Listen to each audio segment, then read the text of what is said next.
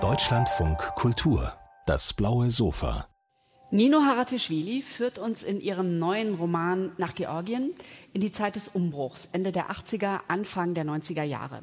Eine Zeit, die geprägt ist von Krieg und Anarchie. Vier junge Frauen versuchen sich in diesem postsowjetischen Chaos zu behaupten und ihren Zugang ins Leben zu finden. Nino Haratischvili und ihr Roman Das mangelnde Licht erschienen in der Frankfurter Verlagsanstalt. Herzlich willkommen auf dem blauen Sofa. Ihr Applaus für unsere Autorin. Hallo. Danke schön. Frau Hartischwili, Sie haben ja schon bewiesen, dass Sie ein Faible für starke Stoffe und starke Bücher haben. Diesmal sind es 830 Seiten. Und das Erstaunliche ist, der Roman ist erschienen am 25. Februar und einen Tag später gab es schon die, Bühnenauf, die Bühnenuraufführung dieses Werks. Erklären Sie uns mal dieses Tempo. Ähm, das ist tatsächlich ähm, äh, nicht mein Verschulden, in Klammern. Ähm, es ist äh, die dritte Zusammenarbeit von äh, mir und der Regisseurin Jette Steckel am Hamburger Thalia Theater. Und es war von vornherein klar, dass sie auch sozusagen diesen Roman auf die Bühne äh, bringen würde.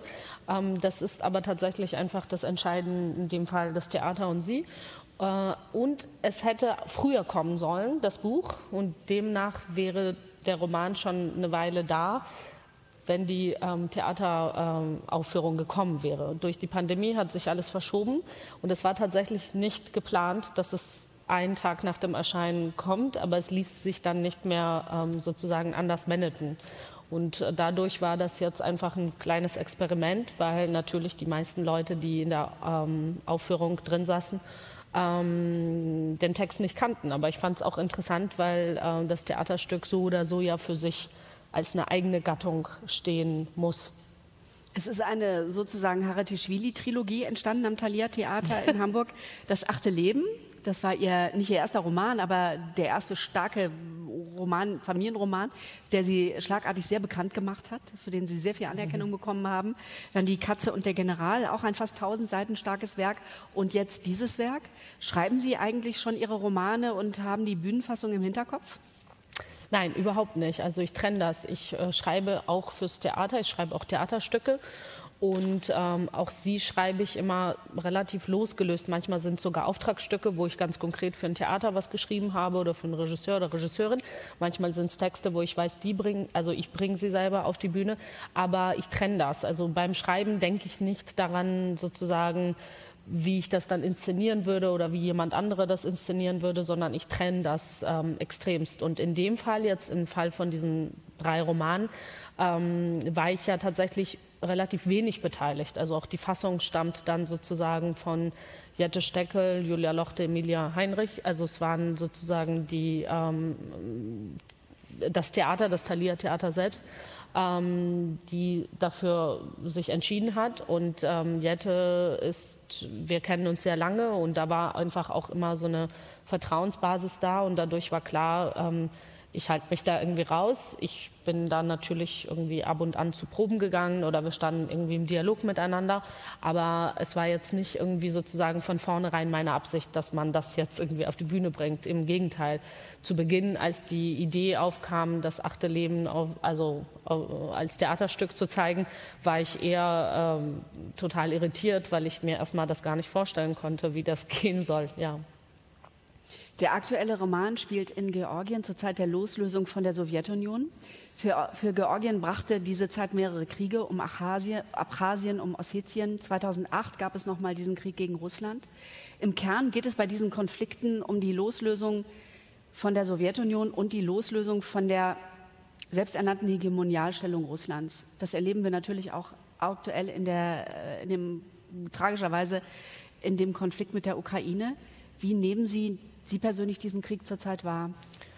Ja, schrecklich lähmend. Also ich fahre Achterbahn, ähm, emotional, wenn man so will, weil auch obwohl ich mich damit sehr viel befasst habe, sehr viel beschäftigt habe, obwohl ich selbst auch erfahren habe und kenne als Georgierin, trotzdem war ich nicht darauf gefasst. Ich war nicht darauf vorbereitet und habe nicht damit gerechnet, gebe ich ganz offen zu. Und ähm, mich hat das erstmal auch komplett irgendwie gelähmt, bis ich mich dann selber dazu ermahnt habe zu sagen, okay, es ist jetzt keine Zeit dafür. Man muss jetzt irgendwie darüber sprechen, man muss so, so viel man tun kann, auch wenn es wenig ist, irgendwie ähm, helfen unterstützen, die Stimme heben und es ist halt tragisch. Also ich meine, was mich, was, was ich daran halt in Klammern gut finde, ist, dass ähm, diese große Solidarität, die jetzt gezeigt wird und ich finde es ähm, auf eine tragische Weise auch dann gut oder schön, dass ähm, ich das Gefühl habe, dass Europa jetzt so ähm, klarer und deutlicher wahrnimmt äh, mit wem man es zu tun hat, weil all das geschieht ja schon eigentlich fast über 20 Jahre. Das ist nichts Neues, es ist nur jetzt sozusagen auf den europäischen Boden gerückt. Aber all das gab es eben Abchasien, Südossetien, ähm, Georgien, Tschetschenien, die Krim. Das, ist, das geht die ganze Zeit schon so. Und ähm, jetzt ist das halt nur sozusagen näher gerückt. Und es ist traurig, dass die Ukraine halt sozusagen diesen Preis für dieses Aufwachen zahlen muss. Das ähm, tut mir sehr weh. Um diesen Konflikt zu verstehen und viele andere, die natürlich damit einhergehen, die Sie ja auch aufgezählt haben, ist ein Eintauchen in die Zeit, die Sie beschreiben in Ihrem Roman, natürlich sehr wertvoll, weil diese Konflikte haben da ihren Anfang. Ähm, es gab diesen Umbruch Ende der 80er, Anfang der 90er Jahre. Viele hatten Zweifel in Georgien selber, ob Georgien das schafft. Diese massiven Stromausfälle in Georgien, dann dieses Chaos, diese Rechtlosigkeit diese Kriege, aber auch das Heroin, das plötzlich in das Land kam. Sie waren da damals selber noch ein Kind. Also man muss sagen, dass es eine Zeit ist, die die Russen auch selber traumatisiert hat. Das war ja in, in, in Russland nicht besser, diese Zeit. Diese 90er Jahre, Ende der 80er Jahre sind auch für Russen, also für alle Sowjetrepubliken eigentlich ein traumatisches Erlebnis gewesen. Sie waren damals noch ein Kind. Sie sind 83, glaube ich, geboren. Wie haben Sie die Zeit denn erlebt? Haben Sie noch eine Erinnerung daran? Absolut. Ich habe ähm, die Protagonistin ein bisschen älter gemacht, damit sie sozusagen äh, ein bisschen handlungsfähiger sind. Ähm, die sind ähm, zehn Jahre älter als ich. Aber sehr vieles davon, was in diesem Buch steht, sind auch zum Teil meine persönlichen Erinnerungen und nicht nur meine, sondern ich glaube, jeder, der damals in Georgien gelebt hat, erinnert sich an all das. Also diese Gewalt, dieses Chaos, diese Perspektivlosigkeit, diese, äh, diese Überlegen, Überlebenskämpfe, die waren ja absolut omnipräsent, unabhängig vom sozialen Stand oder ähm, wo man gelebt hat. Ähm, Deswegen, ähm, ich erinnere mich an all das, nur ich glaube, im Unterschied zu den Protagonistinnen, mich hat halt die Kindheit insofern geschützt, dass ich kein Bewusstsein darüber besaß, was das jetzt alles genau bedeutet. Ich glaube, die, ähm, dass ich anfing darüber nachzudenken und mir bewusst wurde, wie heftig und was für eine schreckliche und grausige Zeit das eigentlich war, das habe ich erst, ähm, damit habe ich erst in Deutschland begonnen. Also als ich dann sozusagen mit Anfang 20 hierher kam und ähm, anfing so ein bisschen zurückzublicken und ähm, aber trotzdem, ja, also alle, alle Georgier oder Georgierinnen, die ähm, in dieser Zeit damals dort gelebt haben, kennen, kennen werden vieles ähm, kennen, was in diesem Buch vorkommt. Hm. Sind Ihre Bindungen heute nach Georgien noch eng? Sehr, ja. Ich bin ähm, viel und regelmäßig da. Ein Teil meiner Familie lebt da, viele meiner Freunde. Es ist, ich, ich lebe sozusagen gefühlt in zwei Ländern, ja. Georgien ist ja mittlerweile zum sehr begehrten Reiseland in Deutschland geworden. Also Georgien ja. ist sehr angesagt, ist natürlich auch ein wunderschönes Land. Ich, mich würde gerne, ich würde gerne mal erfahren, wie sieht es heute dort aus? Also diese Behauptung gegenüber der Hegemonialmacht Russlands bestimmt natürlich die Außenpolitik im Wesentlichen. Nach innen hat Georgien ein großes Problem mit Korruption, Clanwirtschaft, wie viele Republiken im Kaukasus. Wie ist es zurzeit? Im Vergleich zu, an, also zu einigen anderen äh, Sowjet, also Post-Sowjetrepubliken würde ich sagen, da ähm, hat Georgien in der Hinsicht tatsächlich viele Fortschritte gemacht, wobei extrem viele Probleme auch akut bleiben. Also es ist in erster Linie sind es wirtschaftlicher Natur, sozialer, dass es eigentlich also sehr viele Menschen ähm, von dem was sie machen und unabhängig davon, wie viel sie arbeiten, einfach schlecht bis also kaum leben können.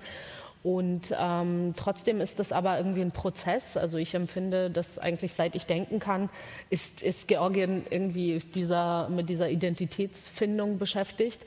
Aber im Zuge dieses Krieges jetzt ähm, habe ich nochmal, ähm, was ich jetzt alles beobachte und mitbekomme, ist einfach nochmal dieser Wille, ähm, auf keinen Fall zurück, auf keinen Fall gehen Norden, gehen Russland, sondern einfach Richtung Europa blickend, ist schon sehr, sehr stark zu spüren. Gerade so die jüngeren Generationen. Es gab ja jetzt auch sehr, sehr viele Demonstrationen. Ähm, äh, weil man sich sozusagen von der Regierung gewünscht hat, sich noch stärker zu positionieren. Und das ähm, stimmt mich auch hoffnungsvoll, weil ich merke auch, dass die, die noch, also die schon im unabhängigen Georgien geboren sind, die ticken auch anders. Also sehr viele, also es gibt ein ganz anderes Bewusstsein für und als eine Zivilgesellschaft. Es ist viel, viel mehr Eigeninitiative, sehr viel mehr ähm, auch Verantwortung übernehmen. All das, was äh, Menschen, sage ich jetzt mal, die noch von der Sowjetzeit geprägt worden sind, ähm, weniger auszeichnet. Ja, meine Generation eingeschlossen. Wir sprechen viel über die Sowjetzeit. Ihr Roman handelt ja auch darum. Nun ist georgische Geschichte auch sowjetische Geschichte. Man schaut, Stalin beispielsweise war Georgier, sein äh, Geheimdienstchef, der berüchtigte mhm. Beria, war Georgier. Gibt es eigentlich für diesen Teil der georgischen Geschichte ein Bewusstsein in Georgien? Ja, also jein. Es gibt äh, leider ähm, nicht in dieser Form die Aufarbeitung, wie man es zum Beispiel hier kennt oder was man unter Aufarbeitung hierzulande versteht. Ähm, das ist aber nicht nur ein georgisches Phänomen, sondern eben ein postsowjetisches. Ich glaube, dass sehr, sehr, sehr vieles, was heute passiert und was auch in Russland passiert, hat was damit zu tun, dass das eben nicht stattgefunden hat.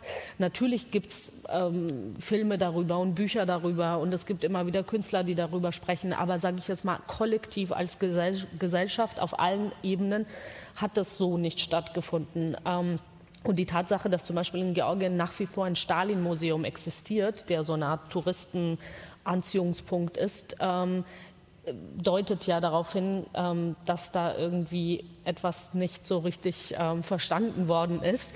Ähm, ich bin auch überhaupt nicht dafür, dass man diese Geschichte, also dass man Geschichte als solches tilgt oder die, das abreißt, aber man müsste es komplett überarbeiten äh, und zu einem Ort der Erinnerung machen und zu auch eine Gedenkstätte für Opfer und so weiter und nicht in diesem äh, total aus der Zeit gefallenen Zustand lassen, wie das eben da ist. Und ähm, ja, ich glaube, sehr vieles halt in, von diesen postsowjetischen Staaten, dieses, dieses ähm, dass man sich so in, diese, in diesem Kreis dreht und sich so vieles wiederholt geschichtlich, hat eben was damit zu tun, dass das nie so ganz durchbrochen wurde. Und ähm, ich, früher war ich immer sehr viel, ähm, also ich, ich, ich war sehr streng äh, und auf eine Art auch wütend darüber, warum das so ist.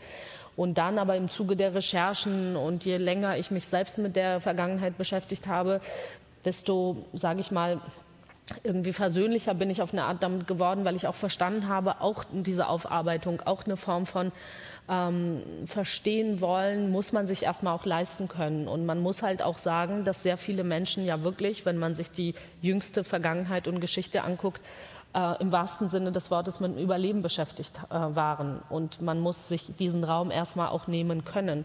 Und ich glaube, ähm, das dauert halt leider noch, auch wenn ich mir natürlich wünschen würde, dass es schneller und aktiver geht, weil ich glaube, dass es für die Zukunft entscheidend ist und sehr, sehr wichtig ist, damit man eben nicht immer und immer wieder dazu verdammt ist, ähm, die eigenen Fehler zu wiederholen.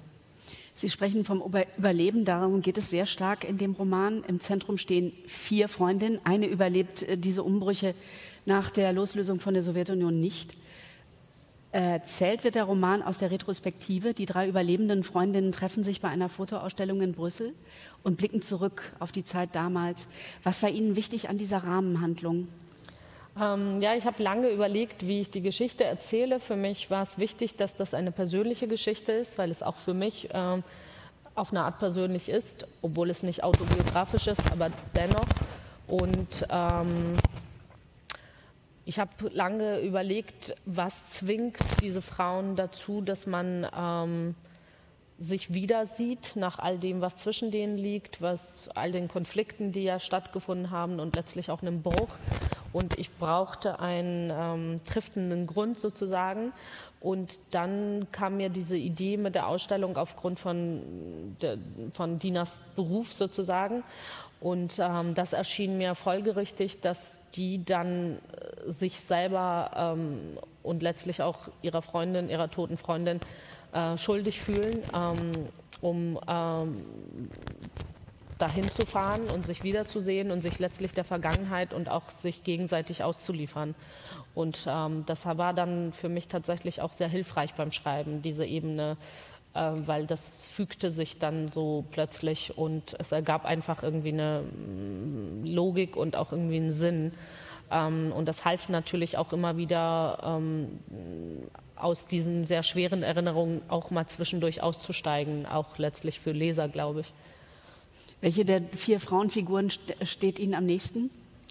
Hm, kann, kann ich gar nicht so sagen. Ich glaube, dass ich, ähm, dass ich sie alle auf ihre Art irgendwie mag.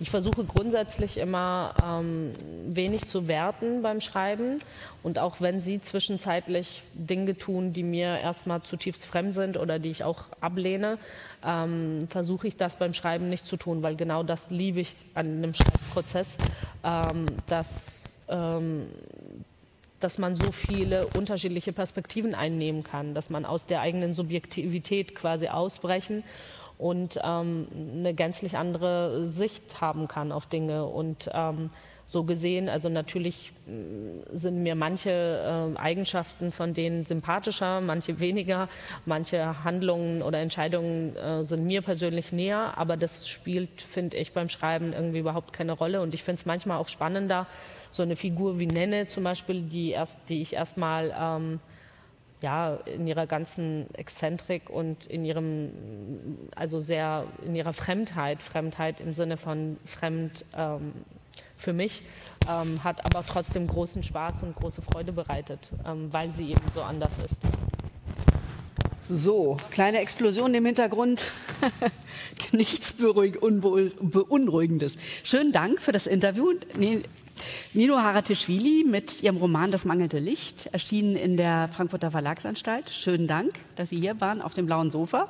Schönen Dank für Ihre Aufmerksamkeit. Ich hoffe, Sie haben uns trotz der leichten Tonprobleme hier gut verstanden auf der Bühne. Schönen Dank für Ihre Aufmerksamkeit und hier geht's weiter mit TT Löper und im Gespräch mit Matthias Hügle. Ich wünsche allen viel Vergnügen. Vielen Dank.